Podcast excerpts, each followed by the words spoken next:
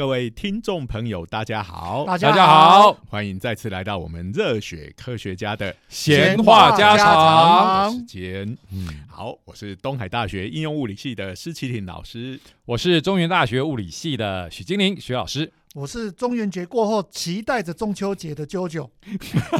啾啾还有一个欢呼欢呼欢呼！来来啊，OK，赶快回来回来回来。九九还有另外一个身份哈，人称麦当劳股东。每次从台北到呃东海来这边，呃上课也好啦，嗯录音也好啦，哈，通常都是非得一下高铁就先去买个麦当劳饮料。这话怪麦当劳，到处开的都是。什么话？以前啊，我跟啾啾还会约说哦哪边会面哈，最近我都不用了，我都不用约了，直接到麦当劳堵他哈，就会堵个正着。而且我现在都很习惯的，先去麦当劳点了两杯零卡可乐，因为他坐的时间比较久，我就可以先去上厕所，上完厕所出来刚刚好。零，卡可乐要做比较久因为它气比较多，哦，所以它冲冲一下，然后要啊等它等它气消，再再冲一下。哎，对对，零卡不知道为什么它的气特别多。这搞不好有科学哦，呃期待后面有搞不好会有人研究这个。我有我有我有稍微研究过，哇，因为它零卡可乐它做的有点比较甜，那它就是不想用那么甜，因为零卡可乐就用代糖嘛，对，所以它要增加那一个糖的那个比例的时候嗯，它就用气多。那因为气体越多的话，我们舌头会感觉到甜味，气泡水会感觉到甜味。用气泡的刺激来让我们有甜味的错觉，就是对，了没错。哎呦，搞不好有点道理哦。以上为麦当劳股东啾啾老师的分的析。发言。对，对，大家好不过讲到麦当劳哈，它的招牌的食物呢，应该是这个大麦克，对不对？对呀、好卖了很久喽甚。至这个世界各国，我们在讲物价指数哈，要比较各国的物价，呃，有一个所谓的大麦麦克克指数，就是看每个国家它的大麦克卖多少钱，我们就知道那个物价水准大概是怎么样。对呀、那应该就是这个算是美国的代表性食物吧。如果没记错的话，好像以前那个钢铁人，他好像被这个是被 被抓了，然后好像脱险以后出来以后，然后就就第一件要做的事情就要吃吃个汉汉堡。对呀、甚至呢，在第四集嘛，而这个应该已经这么久了，不会有破梗，嗯大家都知道嗯钢铁人挂了嘛，对不对？嗯那他不是有个女儿吗？嗯。然后他以前那个保镖，哎，当然葬礼完了之后要安慰他女儿 Happy 啊对嗯。对，Happy 是那保镖，不是那个女对 对，哎，然后就说啊，你要什么，叔叔都买给你哈，哎，你不要那么难过。他也是说我要吃汉堡，对跟他老爸一样，没错，exactly，那应该就是完全就是美国的代表了。我讲到这个大麦克哈，老实讲，呃，我最近对于大麦克其实是稍微有一点不满。我也是，对，我才刚吃，堡，哎，因为股东哎，股东你的发言呢？确实，呃，其实以大麦克的价格来讲，比如说我们当学生那时候，是。呃，这个二三十年前，其实相对于其他东西的物价来讲，大麦克涨价涨得算是少的。少的。哎，以前我们当学生要去吃个麦当劳套餐，哇，那个是属于高贵食物，高贵可能是跟你去吃它一一份套餐可以买两三个便当没错这样子的没错程度。嗯那但是现在因为那时候是舶来品的概念，完全不一样啊！开玩笑那，现在因为这个便当也变很贵，了便当是几乎大概要一百块左右。是那卖这个麦当劳的套餐也是一百多块，没有错是呃两倍不到。所以它涨得少，然后一般的这个便当涨得多。对，但是它就缩水了。缩水了。大麦克我都觉得这样可以叫做大麦克吗？你对得起你的名字吗？的那个大字吗？对，哎，我昨天才吃，就是汉堡这种东西，它的趣味就是那个那块那片汉堡肉其实要厚，对不对？然后要咬下去 juicy 要 juicy，可是现在麦当劳的汉堡都薄薄一片。对不起，我要吞个口水才能继续谈这个话题。对不起，这容许我来好好的忽然来忽然觉得述口水下麦麦当劳。股东要讲的，哎是首先呢，因为我之前就是因为 A P P 里面有大麦克买一送一，没，错没错，我到现在还是常常去麦当劳，都是因为那 A P P 的关系。对，哇，今天简直就是麦当劳夜配一样了哦。可是我都在吐槽他，讲他的缺点，欢迎麦当劳找我们来夜配一下，因为我们就会改成讲好话。国科会不支持我们。不不不不不不，我们今天都要能够这个褒贬并是蓄。是是是，我首们是先呢公正的。呃这个大麦克在牌价上面嗯挂着牌价是七十五块一个。好，那买一送一，我们就会去算，他买个套餐，跟我有甜心卡在使用上面，到底怎么样会比较便宜？这个麦当劳哈，它的一个特产就是，它同样一模一样的东西，你用不同的方式去组合，它的价格是不一样的是的，是然后，它的店员不绝对不会告诉你你要怎么煮才会比较对对对。那。这时候我就要告诉你了，像如一般早餐店阿姨都会跟你讲，哎、你要这样煮才划算。麦当劳的店员绝对不会告诉你，这是麦当劳给你们的一点小小的乐趣哈，动脑小乐趣。甜心卡，它不是买 A 组送 B 组吗？它有时候两个反过来好的时候，它两边都有，你反过来点同样的两杯饮料，价格也会不一样。哇靠，有够麻烦的。有有有有甜心卡，比如说你先点一个冰咖啡，它实际上是大杯的哎，大杯的会送一个另外的饮料，嗯但是呢，大杯的咖啡事实上就五贵十几块，多贵很多。但是如果你买四十五块的饮料，大饮料可以送小杯的冰咖啡，那很多时候其实小杯冰咖啡就够了，因为那个多的是实际上是冰块，所以呢，很多人就要这样子点。那我刚才讲所以，的，请你务必，如果你要同时喝可乐又喝咖啡，推荐你是点可乐送咖啡这样子点法。好，那我们现在来讲大麦克套餐。是如果你点了一个大麦克七十五块钱，加了一个中杯的饮料，再加一个呃薯条也是中薯，嗯。这样合起来它的套餐的牌价是一百三十七块。这个你可以去查。对对对，因为我昨天才计算过。好哦，各位，现在要告诉你技巧喽。我先用买一送一的大麦克七十五块，我有甜心卡，买一杯饮料，大大杯的饮料，你以为是这样子吗？不，你先点它的大薯，嗯，大薯送大杯送大杯杯饮，料，所以大薯是五十八块，嗯，七十五加五十八块是一百四十三块钱，哎、可是你的大麦克有两个，两个哎、而且我大薯跟大饮呢、对不对？所以大家有懂了哈，多六块钱我就变大薯我大杯饮料。我们这一集的主题是麦当劳攻略是吧？对对，不过我的攻略就跟你不太一样，但是我的方式必须要有两个人啊哈，就是大麦克买一送一，对不对？对，然后饮料也用甜心卡也买一送一，然后呢，薯条怎么办呢？哎，其实这个麦当劳的点点卡不是都有那个点数吗？对好、你买一百块，他就送你十点；你过去的消费只要有两百块，他就送你二十点。那二十点就可以换一个小鼠了。对，那它本来是说一点大约是一块钱的价值，可是它小鼠我记得定价是三十二32块，对不对？对但你用二十点就可以换到，所以超划算的。你用四十点就可以换两个小鼠，哎，我忽然觉得攻略。忽然我觉得这个学问太大了，我决定去吃肯德基了。哦，肯德基也是有它的奥妙之处。不过我们可能就要停在这里是是是是是是，我觉得唯一没有的就是摩斯汉堡。摩斯汉堡反正就是贵，好，但是我真的是还蛮爱吃他家的米汉堡的。米汉堡真的很好吃，对对，不过真的是吃了之后就会让你很生气，付了一个套餐快要两百块，结果吃不饱，这才是让我生气。而且也没有推什么买一送一对这样的好康。然后另外呢，摩斯汉堡其实还有一个隐藏性真的很不错的商品，就是它冰红茶，啊。因为它是真的茶下去泡的，嗯。所以它那个味道是蛮不错的。嗯。网络上有教你如何泡出摩斯汉堡红茶，大家可以去参考所以。这个哎，摩斯等于是走素食界的比较高级的路线，是。好。啊，更高级还有一家叫顶呱呱，哦，那个是贵到一个不像话的。我顶家家顶呱呱这个是纯粹台湾出品，好，嗯，而且意外的其实撑的非常久，从我们小时候就有，就有。然后最重要是，他最近改了他的 recipe，嗯。他有推出跟肯德基很相信很相像的炸鸡。你要跟肯德基比，那我就买肯德基就好了。底呱呱，你就是底呱呱，其实你就造成台式炸鸡嘛。哎想到以前还有一家香鸡城，哦，有有有有有 现在还有，啊。哎，听说后来还有复活了一家嘛，对对不对？哎这个拳鸡就一只拳击手扒的好好好，我们今天其实还是要 focus 在我们刚刚讲的大麦克哦，也就是汉堡上面。好哎，这个汉堡其实厚度要够，然后吃起来煎的要 juicy，不能嗯整个煎到干掉。是是是，那呃这样子的汉堡才好吃，是对不对对？好，那现在的大麦克啊，那个这个我们讲说那个。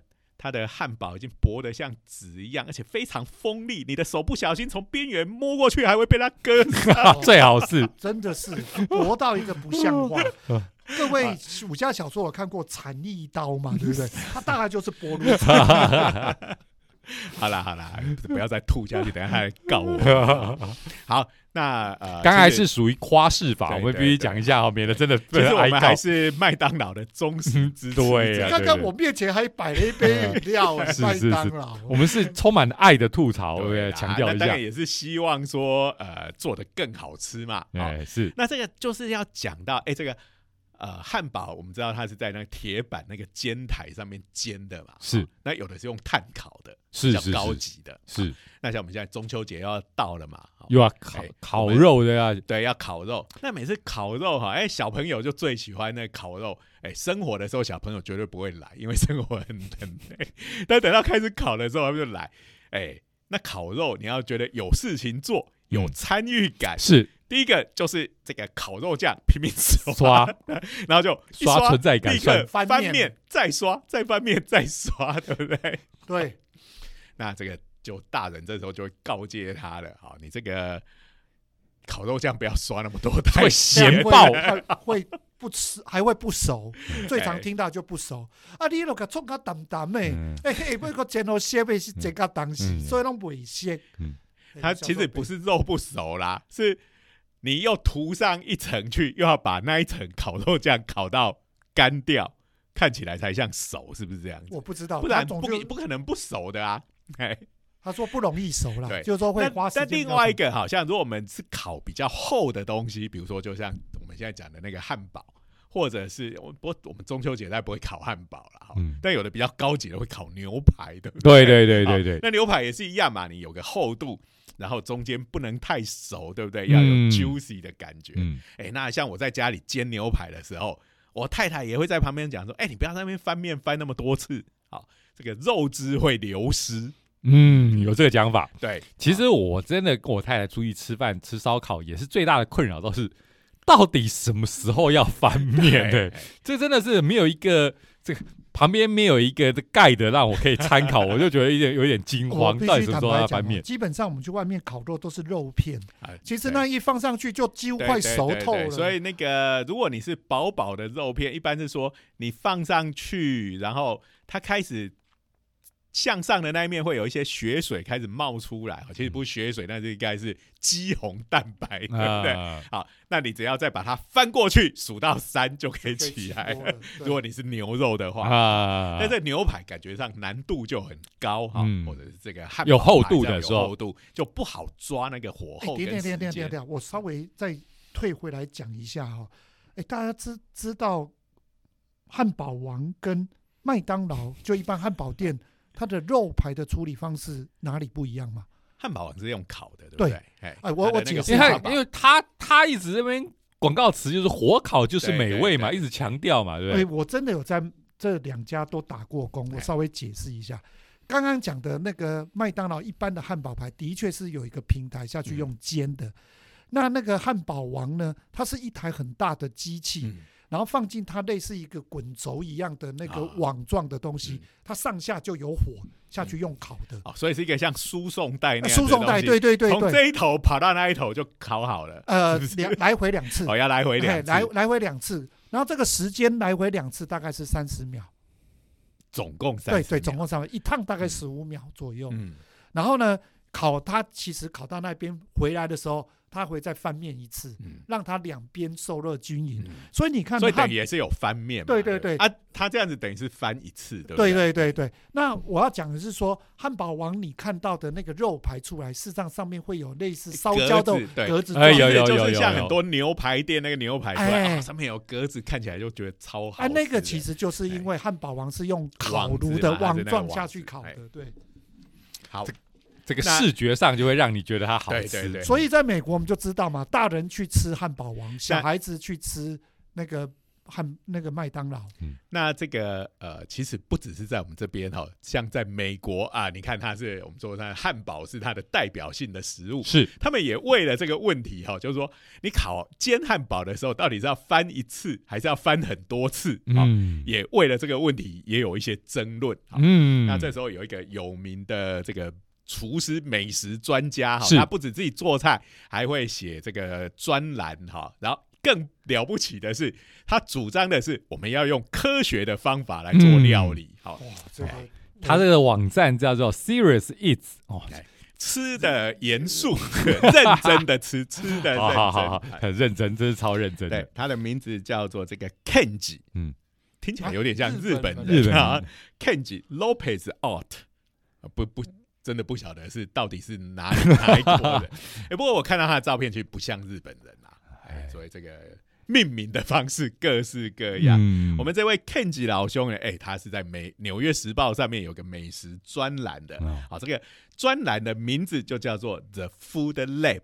哎呀，食物实验室，实验室。室，对，然后透过科学改善你的家庭料理，嗯，嗯然后这个专栏后来集结成一本书，也挺畅销的。啊、嗯，我觉得我们身为一个也会偶尔做菜，也是科学界的人，我们也该弄一本来看。好。是的，是的，哎，然后他有一天在他的脸书上面就呃发表了一篇文章，哎，就问了一个问题，就是说你应该要多常为你的汉堡翻翻面啊，那因为他这一个问题嘛，哎、他就收到，因为他又是有名的美食作家，应该 follow 的人很多，他就收到一大堆答案。这个回来的答案一面倒啊，嗯大家猜是哪一边？一一烤一熟了，就是呃，只翻一面，对你只翻一次，还是要翻很多次？只翻一次，应该是一般人常见的。对对，就不就刚才讲到了吗？就是说，哦，你不要手那么尖，一直翻，肉汁都流失了，就类似这样的概念嘛。这一面都没烤熟啊，就是一面倒。好，绝大多数的人都说只翻一次。哎、嗯那我们这位 Kenji 老兄呢，他就觉得，哎、这个大家不能只是靠印象来回答这个问题，好，一定要来做实验看看。是的好，所以他就开始，哎、因为他是也很会做菜嘛，哈，就开始呃用这种不同的翻面次数来做这个实验，看看到底哪一边煎出来的汉堡比较好吃。嗯，好，那他准备的就是这个呃汉堡排嘛，哈、嗯就那块那块肉就对了。哎，那个汉堡中间都是绞肉做成的啊、那这个肉的厚度呢，统一一律是一又四分之一英寸。这个老外就是最麻烦，都要用英制，哎呀，所以我们要换算一下，一又四分之一英寸，一英寸，二点五四公分分哦，连九九都还记得，真是嗯不简单。好，那这个乘法算一算，大概是三点二公分哦，哎其实还蛮厚的，蛮厚的，蛮厚的，看起来就是感觉这个煎的好，一定是好吃。所以说对呀昨天吃的大麦克有三点二公远分吗？胜大麦克。加上上下两片面包应该有，哎呦天哪，好可怜哦！你就想象整个大麦克连面包全部变成那块汉堡肉，开玩笑，三点二公分的汉堡，但是可以玩断面秀，你知道吗？对。就美食节目都一定要必玩的断面秀，切开，哇，上面是褐色，有层次，对中间是粉嫩的粉红色。然，后还流流出了肉汁，对对所以他就从这个翻一次面、翻两次面、翻三次面，好、这样子呃做了很多次的实验啊。嗯，哎、其实不是这样算，它是呃一分钟翻一次，嗯三十秒翻一次啊。当然还有一个从头到尾只翻一次，差不多是三分钟左右，因为它的汉堡蛮厚的，所以煎的比较久，然后一直做到十五秒翻一次这样。嗯好，所以基本上也就是，呃，首先就是先遵照这个一般人所认为的就翻一次就好的，就一定有这样的做法。对，然后有这个是主流派的意见。对对对，那其他其他的制成，哦，我们叫它制成，好 像有点好像在做半导体晶啊圆一样，也有有点像嘛，圆圆的，它是肉做的，所以叫做肉圆。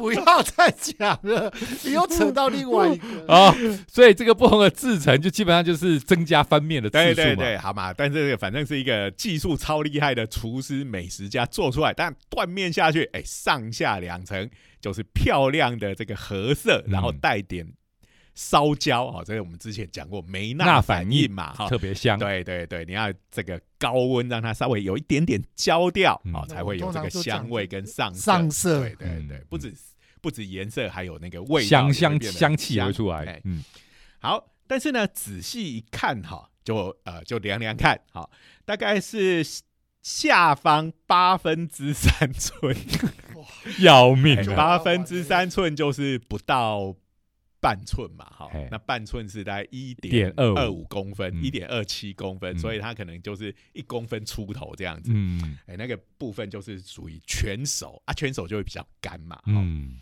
然后下面是八分之三寸，上面是四分之一寸，嗯，因为它只翻一次，那可能两边呃，因为铁板温度是高的嘛，好，那它两边时间如果不一样的话，哎应该是说，应该是说，首先它第一次加热的时候，它本来的汉堡的温度就应该整体就有上升了。对对，所以你翻过来的话，另外一边就是在比较高温的情形下面又被加温。当然，我们可可以说，如果真正的一流厨师，应该要把这个考虑一下去。考虑进去，两边也应该要平均才对。好了好了好，不过这个呃也没有差很多啦哎啊，这个八分之三寸跟四分之好了好了好了，就是差不多。呃上下两层各是这样比较干，好、嗯。所以大概是一个是一公分左右，嗯。一个可能就是什么零点八公分之类的，嗯，然后中间呢就是比较粉红色嗯。的部分，好这个是只翻一次的。对，只翻一次，嗯。哎，然后接下来他去比另外一边，就是最常翻的，就是每十五秒就翻一次，每十五秒就翻一次，那应该就是要翻很多次了。要翻蛮多次的，嗯。可能要七八次甚至更多哈、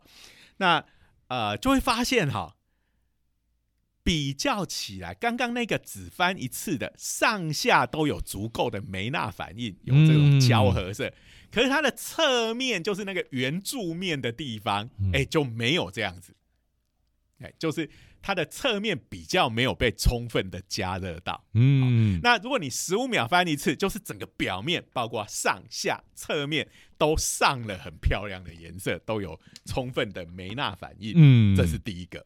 好，然后接下来呢，呃，它煮到全熟的部分，它的厚度是比较少的。好，那中间有比较大的范围都是比较 juicy 的粉红色，嗯而且呢，整个烹煮的时间哈，你十五秒翻一次还比较快做完。嗯，哎、所以它的结论就是，哎、这个其实你是要常常去翻它啊、嗯第一个，它内部可以保留，哎、他在他的文章里面讲了一个名言，所谓的煎汉堡。就是表面的高温跟内部的低温之间的战争，哦 就是你内部不能让它温度升到太高，嗯因为它会整个干掉。干掉但。是表面温度要够高，才能引起梅纳反应。好嗯那他觉得这个他的实验的结论就是十五秒翻一次，就是频繁的翻嗯，啊、其实可以达到最佳的状态。哦，有趣有趣。所以啊，那水分呢？我们就是说会会要要控制 juicy 流失对不对？对所以它其实呃，因为它控制一开始的材料的量是一样的嘛，嗯啊、所以这个但比一下这个煎之前跟煎好之后。呃，这个它的流失的部分，流失的大部分都是水分嘛，嗯诶因为肉的部分当然不会突然就不见了，嗯好，那都这两种做法，其实流失的水分都是差不多的，大概是百分之十七到百分之十九之间，这个应该是就是从重量就可以去分析出来嘛，对对对对，嗯，这是科学，这就是科学，这个是实验的结果，所以嗯他这个推翻了这个主流的想法，哎，不是翻一次就好，好，你要经常翻，嗯。哎，这个果然煎牛排就是这种小 case。其实这个答案我早就知道了，哎真的真的，为什么呢？各位，可你看，但很多人都是讲你只能翻一次啊，啊，那哎个就是不够聪明嘛，因为他没他们没读书嘛。像我们有读书了，我们之前不是就有一个黄金炒饭，还记得吧？其实你说那个真的是一样的道理，一样道理啊。我们是不是就是，而且黄金炒饭那个难度更高，更高对不对？嗯。因为米粒非常的小，小对。然后你要让每一颗米都有表面高温跟内部低温的战争，没错？没错。哦，所以你看，他十五秒翻一次汉堡，那个我们的炒饭师傅可是一秒就得翻三三次。对。那因为米的颗粒很小颗，然后那个中华炒锅的温度又比那个铁板更高，大家记得一千两百度。对嗯。好，但其实一样的道理，我要让表面有那梅纳反应，但是我让里面还要保持那个湿润的那个口感。嗯，哎，舅舅，你这次接的好。对啊，嗯真的真的。所以这个，请大家回去找一下我们黄金炒饭那一集。好，那呃如果找不到没有关系，从第一集听到又来了。别这样子，这个很重要，这是是科学方法。哎是是是是是，啊，那我们虽然讲说这个物理是实证的科学，嗯可是我们物理另外一方面也要掌握你实验出来的结果，它背后的道理是什么。嗯这个是热学的概念，哎对，所以我们这个基本上就是热传导嘛，哈。那现在的除了实验之外，然后我们热传导某个程度也有一定的理论架构了，对对，我们就可以来诶算一算，然后甚至用一点模拟的方法来来来搞看看它到底合不合乎，哎，哎，这个那因为我们这个汉堡放在铁板上面，对不对？那汉堡它其实厚度比较薄嘛，嗯、然后它的这个就是它的半径其实比它的厚度大很多，嗯。好、然后接触在整个平面的铁板上面，然后它的上面呃上面没有接触铁板的那一面是跟空气接触，嗯。所以它最主要吸热是从底下那一面吸上来，嗯。散热是从上上面散出去。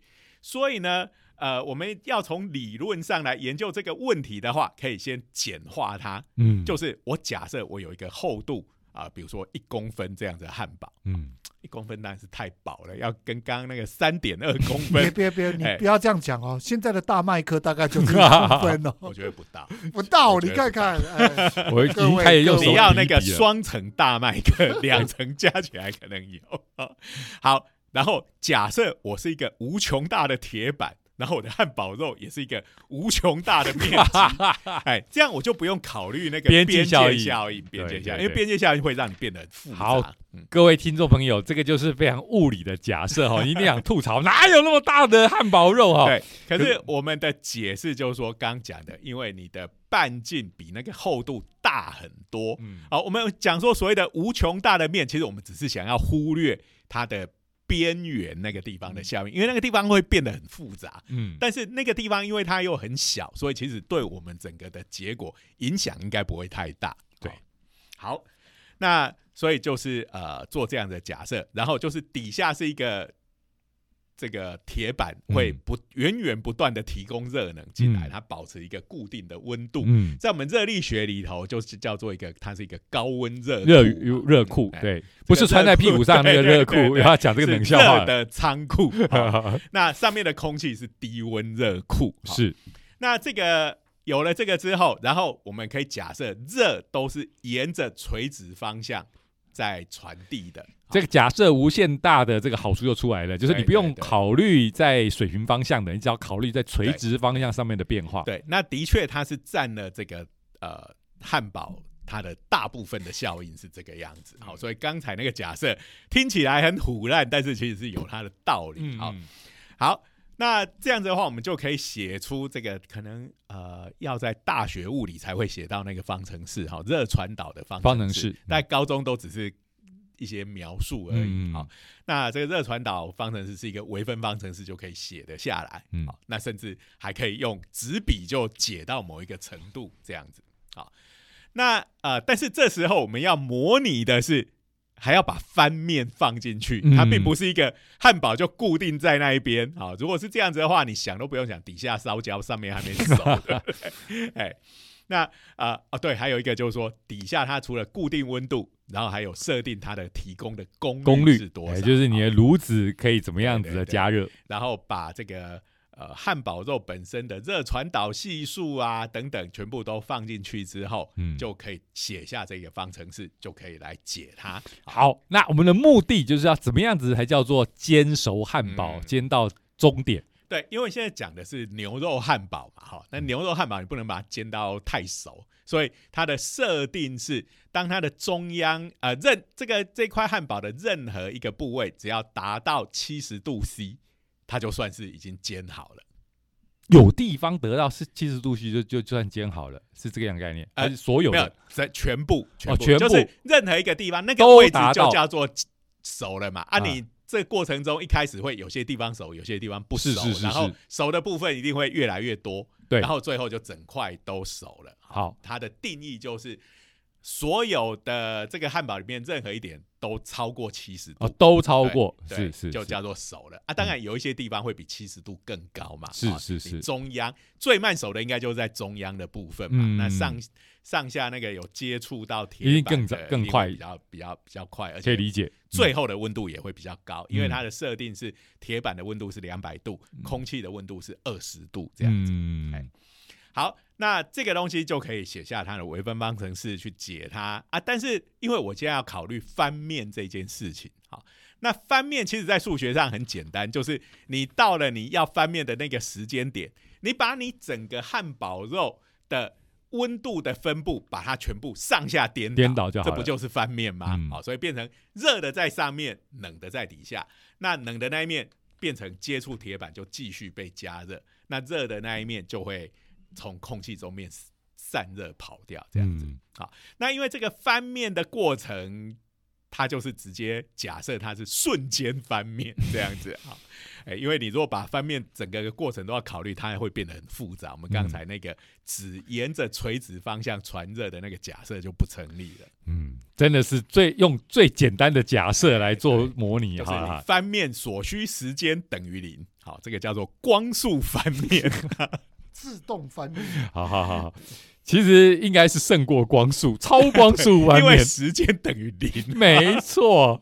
好，那这样子其实就是说，呃，你加上这个方面的话，你要用纸笔去解这个微分方程，那就变得不可能了。嗯哎，因为它呃不止不是平衡态，连稳态都不是。好，嗯然后中间边界条件又一直会翻过来翻过去。好，所以这个就是用数值模拟的方式，就在电脑里面呃跑那个程式，看它整个温度随着厚度的变化，嗯然后一旦达到七十度 C，哎，我就做好了。嗯，熟了。嗯，那因为这个数值的模拟，它不能告诉你好吃或不好吃啊，所以它这这里的模拟只是呃来看，哎，这样子的话，你的煎这个汉堡所要花的时间，哪一个是比较有效率的？基本上因为是七十度，就是所有的东西都达到七十度以上，就算七十度就算是熟了。所以这个就是把汉堡煎熟这样的一个概对对念啊。哈对对对。那因为它只设定七十度嘛，好，它当然也可以讲，哎，这个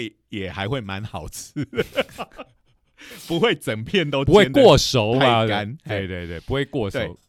那它的结论就是在你这个烹煮烹煎汉堡的时间呢里面，你翻面翻越多次，你完成这个烹调的时间就会越短。哇！所以意思就是最佳解就是无穷多次，拼命翻就对了对，拼命翻，你翻越多次，你的速度就越快。那当然，我们知道这个一定是不合理的。嗯不合理的原因是因为翻面所需的时间被扣掉了嘛，嗯，好、它不算嘛。但是如果说你是像刚刚我们讲的十五秒翻一次，这样子大概还可以接受，因为你十五秒翻一次，如果你翻面的技术很快的话，啪一下就翻过去了，嗯可能只是零点几秒的的时间而已。嗯，但是他说是越多次越好，你要是呃一秒钟翻个十次。你每零点一秒就要翻，那这时候你那个翻面的时间绝对是不能省，不能省略的对对对，我可以猜想得到啊，就是说翻越多越好。这个理想状态下面的话，等于就变一个对称的情形了嘛，就上下都是对称，因为你翻的是光超光速嘛、哦，所以上面跟下面是对称的，所以同时这样加热。但实际上面要要翻越多，那个时间就越不能所以够，这个会引出另外一个结论。我们先在这里打住一下，就是说他的结论就是说，哎，你就翻越多次越好。但是这是在一个这种非现实的假设底下，呃，也就是你翻面是不需要时间的，嗯啊。但是因为你事实上你翻面是需要时间，那个地方就是两面都会散热嘛，嗯好，所以你那个地方是不好的。所以他是说，哎，你大概就是翻个多次一点，但是因为你不可能在那边疯狂光速翻面，对不对？嗯就是一直翻，一直翻，一直翻，结果你翻那么快，根本你的汉堡牌接触铁板的时间几乎都没有了，有了这也很奇怪嘛。所以你大概就是还是能够维持一个它被加热的时间，每一次被加热的时间是比你翻面所需要的时间还大蛮多的这个情况下，这个假设就会成立嘛。嗯所以他就说，哎，你就煎汉堡，你就。常翻一点就对了啦，哎 因为我们人也不可能在那边光速疯狂翻面嘛，对对对哦对，所以他的结论其实跟刚才的 Kenji 上是类似的。嗯就是反正就是要翻就对了，在你能力所及，尽量翻面就对了。对对对哎对，这个哎，实际上也是比较合理的过的的做法那嘛。这个就是回到我们刚才讲的这个黄金炒饭是一样的嘛，嗯或者刚刚徐老师你讲，其实这是什么？其实这就是让它尽量从各方面均匀受热，嗯。其实是为了这个目的，对不对？嗯，好就你很常翻，你如果很少翻的话，是不是底下那一面很长的时间都是热的，上面那一面很长的时间都是冷的嘛？哦。嗯。那然后过一会你翻一次面，其实又反过来，好、嗯。那但是如果你很常翻面的话，就是呃每一面它的热在上面的那一面热还没完全散掉，它又被翻下去了，嗯所以一直都保持在一个比较高的温度，而且上面下面啊、呃甚至扩散到侧面，大家的温度都会维持比较平均。对这就是这个呃研究，不管是理论也好，实验也好，背后的道理其实就是这样。忍不住就想说，那我们为什么我们不发明一个锅子，上面跟上下一起压，把它哎压在中间呢对？有啊，有这种东西叫做热压吐司机，还有就是有一种东西叫 panini，有没有？嗯哎，它但是它其实都是面包，然后它是一个像这个手提箱一样的，两面都可以加热，然后你把它扣起来，中间夹吐司，上下都同时被烤这样子、嗯，啊。那你把中间夹的东西换成汉堡就可以了。对呀、感觉上这是可行的哈。可是我总觉得就少了一点乐趣对。啦，你在那边翻，总是觉得看起来这个厨师比较微啊。对呀、而且就我自己的这个烹调的经验来讲，翻面是有快感的哦，因对为有抛过的过程哦，哇！但是失败的话，诶、就蛮沮丧的，而且要收拾就不过这很麻烦。个像 Kenji 就有一个建议，就是说，因为太常翻面，其实有它还是有它麻烦，嗯而且有时候不小心翻的太用力，掉到锅子外面。对呀、分量变少了。对对对，他说，对于你不是那么专业的人，比如说是我们平常在家里做的时候，他说，其实最简单的方法是把它放在烤箱里面。好，那最好是那种可以控制温度的烤箱。嗯，那你温度就调个，比如说大概九十五度、九十度左右。嗯好，因为这个呃，你烤箱设定这样子啊，等你烤了一阵子，其实肉的温度是会比这个稍低一点，嗯尤其是内部的肉会比较低。啊，温度会比较低，就不会烤到过熟就对了。嗯啊，里面可能就是六七十度，正是刚好的温度。嗯啊，那你这样子把它烤好了之后，拿出来，哎、会有一个问题，嗯。因为你的温度太低了，没有梅纳反应，嗯。所以呢，拿出来的时候，这个汉堡排也好，或牛排也好，嗯。其实它颜色是很丑的，嗯，就是灰灰的那样，一看 就不觉得不好吃吃的感觉。好，那这时候你就要进行第二个步骤，就是在你的平底锅啊，要把温度拉得很高，哎，好，然后再把这个汉堡排放上去，然后就是煎一下，瞬间翻面。好，那因为它温度很高嘛，所以其实就可以让它表面没那反应。嗯但是你这时候就可以不去怕担心说里面不熟，因为你已经先用烤箱把它里面烤好了嘛。所以外面那个基本上就是上色的概念而已是上。色啊，那个因为你温度够高，所以它可以很快就上好色，嗯然后发出那个香味，嗯然后同时又可以达到你翻面的快感。你这时候再把它翻过来，让另一面也上色就好了。哎，哎那这样子其实就是一个很不容易失败的方法。哎，这主意不错，不过难题是在于我们家的烤箱，嗯，已经很久没有工作了，因为用烤箱也很麻烦，你知道吗？清理因啊，为你你看加热等于是你就要用两种锅具来是啊做，是啊基本上煮东西哪一个不麻对烦啊？呀，所以这个懒人真的是哦，这个懒每次人你就只那人就直接去外面 叫熊猫。哎，那另外一个方法是所谓的疏肥啦。嗯，哎，那疏肥的话，一般牛排也蛮多人是这样做的哈，因为牛排那个时间的控制很可怕、哎嗯，你真的是差个几秒钟超过，哎，可能一个高级牛排就整个煮到过手就报销掉，压力真的有够对大的，对所以你用苏肥，苏肥大概就是用那个你把这个牛肉放在这个包装袋里面抽，最好能够抽真空啊、嗯让它的肉能够紧贴着这个袋子，嗯，但你的袋子必须要耐高温。高温哈嗯。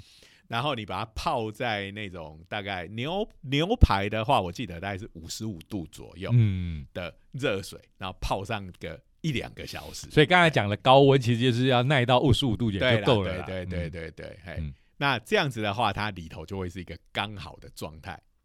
然后啊、因为你温度只有五六十度，嗯所以你要泡蛮久的时间，让它嗯这个热能够靠着这个传导这样子慢慢的扩散进去，让它整个都达到那样子的热，这个应该就可以达到一个平衡系统，嗯因为它的时间够久。够长，嗯然后拿出来也是一样，因为温度很低，所以很丑。可以想象丢进这个平底锅里头，把两面煎一煎，跟刚才一样，哎，嗯那就可以把表面煎出梅纳反应。你如果比较讲究的，连侧面都要煎它一轮，这样子就会整块都很漂亮，嗯，但是也很麻烦，对不对？对呀要花两个小时去疏肥。对对对对对。对对，好，所以基本上想要吃就要不怕麻烦哈，哎，对，没有办法的，哎。没，关系，我们可以选择让别人麻烦，或者是这个煮个热水，泡面冲下去三分钟，哎，泡面其实也蛮好吃的。是 实话，老实说。这是实话。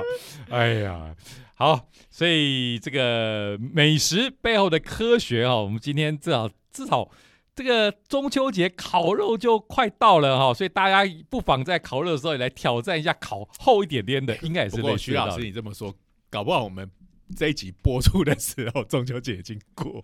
不要紧，这个每年都有中秋节，没错。不，是烤肉不一定要中秋节没错。才可以烤，其实随时都可以烤。对啊尤其你们台中最多不就烤肉店吗？嗯嗯。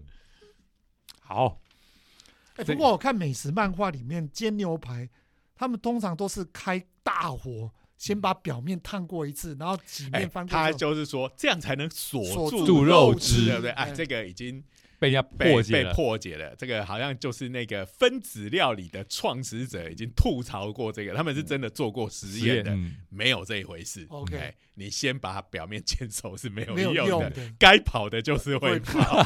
所以疏肥这一件事情可能是比较好的方式。但是它如果肉汁渗到外面来，你就也没。也可是你刚才讲的、我用保鲜袋，而且几乎抽真空，它几乎上就算漏出来，它又马上渗进去。也有可能，因为在做那个鸡胸肉的时候，有嗯时候就是什么要做一个打水，因为我们知道那个鸡胸肉很容易会变得很干柴嘛，嗯，哎，但是他就说你在下去煮之前哈，然后你就把它放在一个袋子里面，然后倒一些水进去，然后就拼命的摇晃它，啊。嗯。然后就会发现那个水有一些就会被吸进那个肉里面去了。这样子啊，对，这个我是听人家跟我讲的，哎，我还没有试过，因为听起来也是很麻烦。这个应该也可以实验嘛，就是如果水真的跑进去，它重量应该会改变嘛。哎，然后外面水应该会减少。然后他们说，你经过这个打水的这个过程之后，再下去煮，它就那个因为水分比较多在里面，就比较不容易一下子就变得干柴这样子。总觉得这个没多久就应该会有这个 paper 要出来对才对，做这种方面研究才对。哎，我们还没有介绍过这个科学家哈嗯，哎，他是这个威斯康星威斯康星大的学这个 Madison 哈哎。麦迪逊分校，哎。这名字看起来是个法国人，对不对？对，哎，嗯。什，么 Jean Luc，这个是不熊，太会念，那个熊熊哦，上凶班凶的那个哎，悲惨世界那个，哦，胸 look，C Fort 是这样念吗？啊、因为法文的发音我实在是不会。好，对对对，然好后那总之他是数学系的，嘿哎，不过他这个研究是发表在物理期刊嘛，对呀、嗯。而且他因为是数学家，所以就这个论文的名字就叫做。翻汉堡的数学，这怎么看都应该是翻汉堡的物物理才才对，哎然后是发在这个 Physica D 啊这个非线性系统的这个物理的期刊上，因为基本上这个是数学家，他不是物理学他是数学系所以他难怪他再所以要是我审了这个稿，我就 reject 他，就请你把你的 title 改成这个翻汉堡的物物理，我就接受。而且你不想想，你是投在 Physica 这个期刊，开玩笑。哎好，好，那我们今天的时间也差不多了。对。哎，这个我们录音录到现在已经超过十二点了，啊。中午十二点，肚子也饿起来了。吃牛排去啦，而且还讲这种美食主题，越讲越饿，哎，所以差不多就要到这边结束了。是的，那么要感谢这个过去已经目前已经消失的科技部长久以来对我们的支持哈，是。希望后继的国科会以后也能再继续支支持我们。好，哎那我们的节目就到这边，我们下周见，拜拜拜拜。